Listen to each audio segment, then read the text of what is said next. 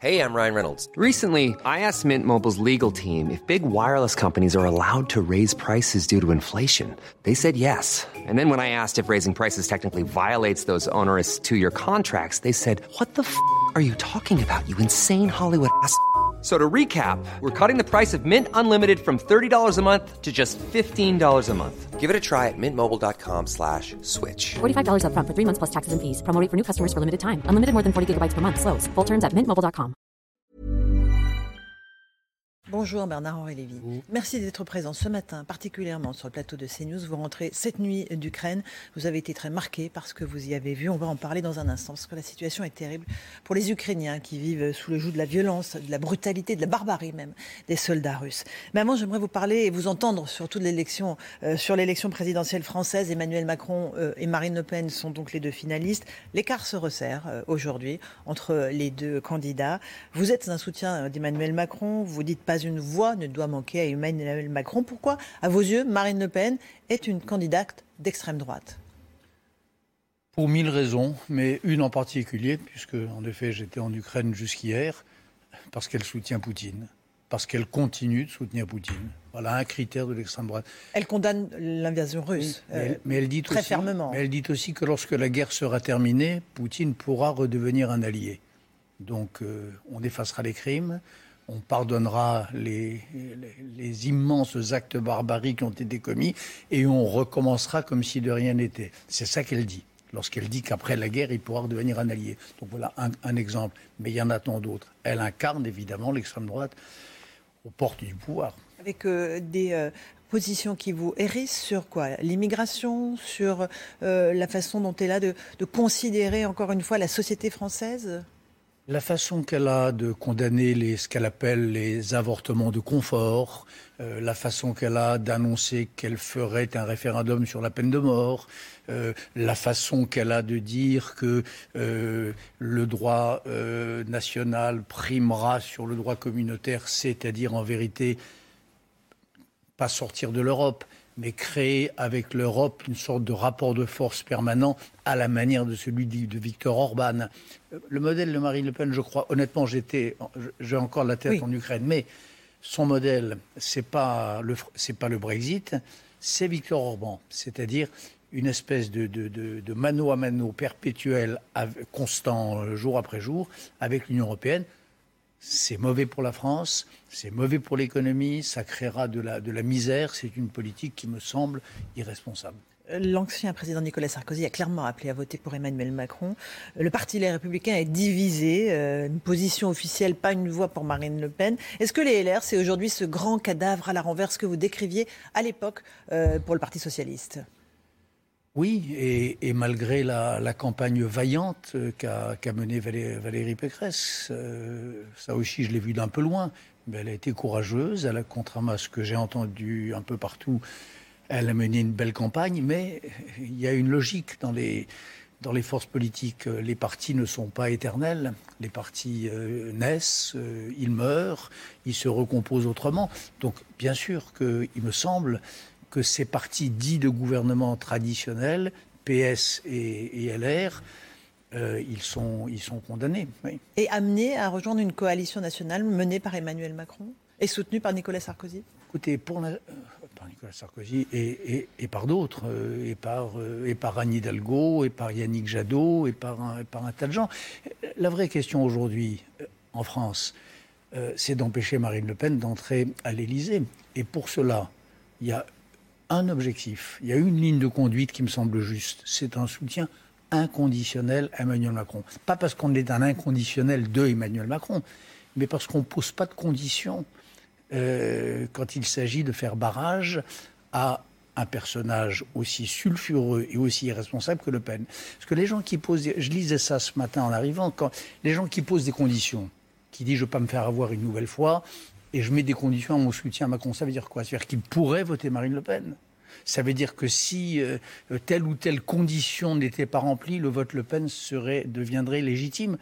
C'est indigne. Donc aujourd'hui, l'urgence, c'est inconditionnellement faire barrage au pire. Voilà. Vous pensez qu'il y a une éventualité qu'elle accède à l'Élysée? Écoutez, je découvre euh, le sondage avec vos téléspectateurs. En effet, quand on est à 47-53, euh, tout est possible. Quand on a un, un Jean-Luc Mélenchon euh, qui, d'après ce que j'ai compris... euh, Pas une voix pour Marine Le Pen. oui, mais, pas une voix pour Marine Le Pen, naturellement. So what? Après, qu'est-ce qu'on fait? On s'abstient ou on vote Macron? Pas une voix pour, pour Marine Le Pen. Ça, ça peut vouloir dire abstenez-vous.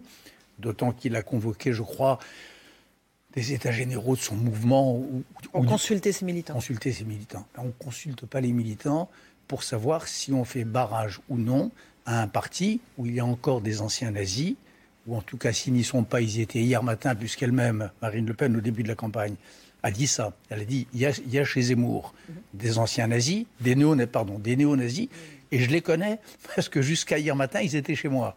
C'est ça qu'elle a dit, en gros. Eh bien, il n'y a, pas de- il n'y a pas de consultation militante pour savoir si on fait barrage à ce parti-là. Vous comparez cette extrême gauche, euh, incarnée par Jean-Luc Mélenchon, à l'extrême gauche des années 30 qui renvoyait dos à dos Hitler et les sociodémocrates. Oui, parce qu'il y a. il- les choses ne sont pas comparables, mais il y a une tentation de la politique du pire. Faire la politique du pire. Penser que si le fascisme est au pouvoir, euh, euh, les choses seront claires, euh, les masques tomberont et on pourra s'y opposer, faire la révolution. Il y a une tentation qui, en effet, est récurrente dans l'extrême gauche européenne et qui est terrible et que je sens, en effet, dans les gens autour de, autour de Mélenchon et, des autres. C'est une responsabilité considérable. Ne, pas dire aujourd'hui, je répète, il ne suffit pas de dire pas une voix pour Marine Le Pen. Il faut dire euh, votez euh, dimanche en 8, ne vous abstenez pas et votez pour le seul candidat qui aujourd'hui fait barrage. Qu'on soit d'accord avec lui ou pas, c'est pas la question. Et c'est pas un cadeau qu'on fait à Macron. Et un blanc-seing pour la suite. C'est vraiment pas un blanc-seing pour la suite. La vie démocratique, elle ne s'arrête pas dimanche en 8. La vie démocratique, le débat républicain, la, bonne querelle politique, elle commence le lendemain. Avec les, avec les législatives, avec le travail parlementaire, avec les manifestations dans la rue s'il le faut, avec la pression sociale, ça commence après. Mais pour l'heure, il y a une responsabilité historique qui pèse sur tous, c'est empêcher cette catastrophe que serait pour la France d'être incarnée par ce parti-là et, ce- et- et ces visages-là. On va parler de l'Ukraine, bien sûr. Vous rentrez cette nuit d'Ukraine, de Kiev. Vous avez rencontré le maire, Vitaly Klitschko, euh, où des morts sont découverts chaque jour dans des caves, dans des charniers, euh, des cadavres absolument euh, quotidiennement. Ce sont des crimes de guerre auxquels euh, vous avez euh, pu assister. En tout cas, vous avez vu ce qui s'est passé. Pas assisté, non, mais je- mais j'en ai vu les traces, oui, après. Dans les heures qui ont suivi, hein, j'ai vu il y, a, deux jours ou trois jours à Borodianka, qui est une ville qui se trouve d'une vingtaine de milliers d'habitants, qui se trouve au nord-ouest de, Kiev, euh, des sauveteurs qui déterraient encore dessous les décombres des, petits corps d'enfants. euh, morts, naturellement. Euh, J'ai vu des immeubles, des appartements qui avaient été occupés par les Russes depuis 40 jours et en partant, euh, ils envoyaient une grenade pour tout casser.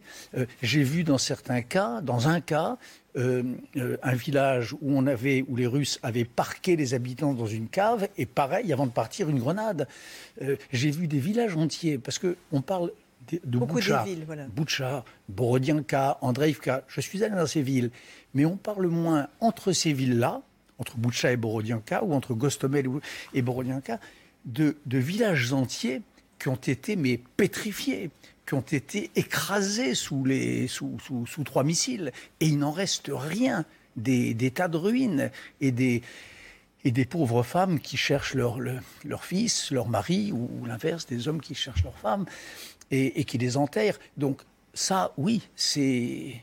Je sais pas si c'est plus qu'un crime de guerre. C'est un, ce sont des crimes contre l'humanité à coup sûr, et dont, et dont Vladimir Poutine et ceux qui le soutiennent en Russie, qui sont hélas très nombreux, sont entièrement responsables. Euh, Est-ce qu'ils seront jugés un jour? Est-ce qu'il faudra les juger devant la Cour pénale internationale? Mais naturellement, Ou devant une autre euh, Dire qu'ils sont responsables, ça veut dire qu'ils devront rendre des comptes. Il est impensable que cette guerre atroce, d'une euh, ampleur jamais vue en Europe, même pas à Sarajevo, et Dieu sait que Sarajevo c'était énorme, depuis euh, jamais vu depuis 1945, ça ne pourra pas être effacé comme un calcul mal fait sur une ardoise magique. Il faudra que Poutine rende compte. Alors est-ce que ce sera Cour pénale internationale telle qu'elle est Est-ce que ça sera un, un tribunal spécial pour crimes d'agression, d'après certains spécialistes, dont le franco-britannique Philippe Sand sait ce qui irait plus vite? Est-ce qu'il faut une cour ad hoc, euh, etc. Type Nuremberg Type Nuremberg? Ben oui, écoutez, c'est pas, pas le nazisme, mais c'est quelque chose, encore une fois, de sans précédent depuis 75 ans. Il ne peut pas s'en tirer à si bon compte. On ne peut pas lui donner quitus de ces de ces enfants qui, vivent dans des caves et à qui il faut rejouer La vie est belle de, Roberto Benigni pour leur faire croire que quand ils entendent des obus, euh, c'est des feux d'artifice. Moi, j'ai vu ça depuis, depuis, huit jours. J'ai vécu avec des mômes. Il, fallait, il, fallait, il, fallait leur, il fallait leur faire croire que, que, que, que tout ça était un jeu. J'ai passé des... Et leurs parents, surtout, passent des heures à ça. On ne peut pas donner quitus de cette monstruosité. Joe Biden a raison ou tort de euh, dire qu'il s'agit d'un génocide commis par Poutine Il faut être prudent avec, les mots. Euh, ce, qui est vrai, c'est que quand on, nie euh, l'identité, l'existence même d'un peuple, ce qui est le cas, puisque toute cette guerre, elle vient d'une analyse faite par Poutine et les idéologues autour de lui, que j'ai lu et que je connais. Pour certains d'entre eux, j'ai débattu avec eux vous on, peut trouver ça sur, la, sur, sur euh, mon site, ma chaîne YouTube, etc. Euh, euh, quelqu'un qui s'appelle Alexandre Douguin. Tout part de l'idée que l'Ukraine n'existe pas. Voilà. Que l'Ukraine est une espèce de, de pâle copie de la Russie, que les Ukrainiens sont des sous-hommes et qu'il faut les soumettre ou les tuer. C'est ça le raisonnement de Poutine. Alors, je ne crois pas qu'on puisse parler de génocide, mais enfin, on est sur le chemin.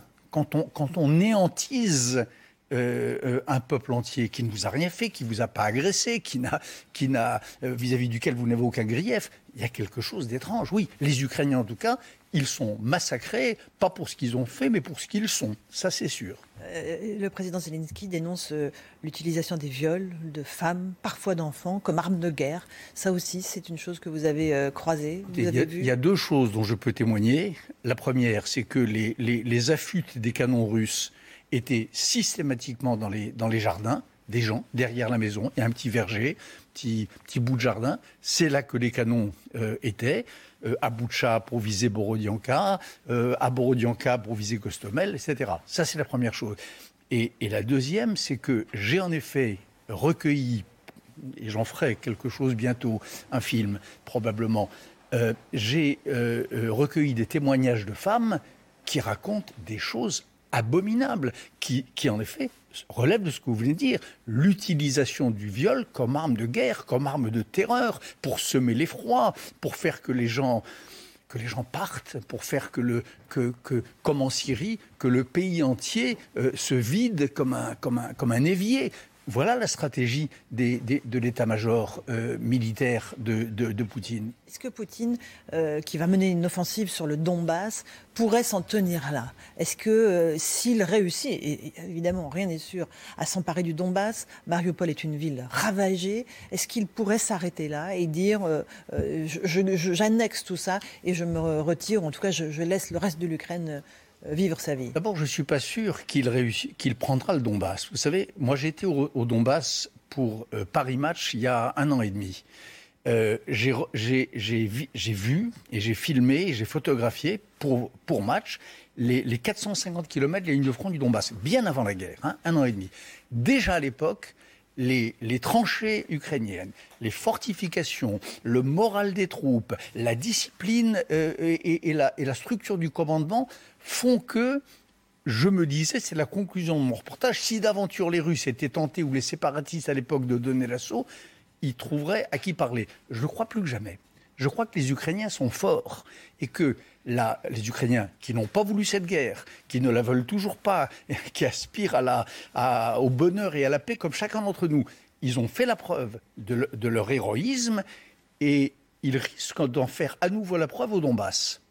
Est-ce qu'il faut les armer encore plus? L'Occident arme, envoie des missiles euh, de plus en plus, de façon de plus en plus importante. Il faut aller encore plus loin? Jusqu'où? Il faut continuer jusqu'à la capitulation de la Russie, jusqu'à ce que les troupes de Poutine rentrent dans leurs frontières d'avant le 24 février dernier. Vous y croyez? J'y crois. Oui, j'y crois premièrement parce que, euh, et c'est ça l'histoire des guerres, j'en ai couvert quelques-unes dans ma vie, ça fait 50 ans qu'il m'arrive de faire cela. La guerre, c'est une question de morale. Voilà. L'armée russe, elle est démoralisée. Ils ne savent pas la guerre qu'ils font. Ils ne savent pas pour quelle valeur ils se battent. Ils ne comprennent pas pourquoi leurs camarades brûlent vifs dans des tanks euh, euh, détruits par des, missiles Javelin ou des, ou des Milan. Et de l'autre côté, les Ukrainiens savent pourquoi ils se battent. Ils sont animés par un idéal, ils sont animés par des, par des, par des valeurs, ils croient en l'Europe, ils croient en la démocratie, puis ils croient tout simplement en la nécessité d'empêcher des nouveaux Gostomel ou des nouveaux Boucha et de protéger leur famille. Quand vous avez ça, face à face, c'est ceux qui ont le moral qui l'emportent. Donc il faut évidemment les continuer de les armer, plus que jamais. Il faut espérer, et je crois que c'est ce qui est en train de se passer, que l'armée russe ait, elle, des problèmes d'approvisionnement, des problèmes de pièces détachées pour ses armements lourds, et, qu'elle soit peut-être un jour ou bientôt à court. Mais en attendant, notre rôle, c'est ce qu'a fait Boris Johnson, c'est ce que fait euh, Emmanuel Macron, en le disant moins, mais il a, il a peut-être raison, il faut continuer de les armer jusqu'au bout. Merci beaucoup Bernard-Henri Lévy d'être venu témoigner de ce que vous avez vu euh, jusqu'à hier encore euh, en Ukraine, à Kiev. Merci d'être venu ce matin dans la matinale de CNews. À vous Romain Nézin pour la suite. Hi, I'm Daniel, founder of Pretty Litter. Cats and cat owners deserve better than any old-fashioned litter. That's why I teamed up with scientists and veterinarians to create Pretty Litter. Its innovative crystal formula has superior odor control and weighs up to 80% less than clay litter. Pretty Litter even monitors health by changing colors to help detect early signs of potential illness. It's the world's smartest kitty litter. Go to prettylitter.com and use code ACAST for 20% off your first order and a free cat toy. Terms and conditions apply. See site for details.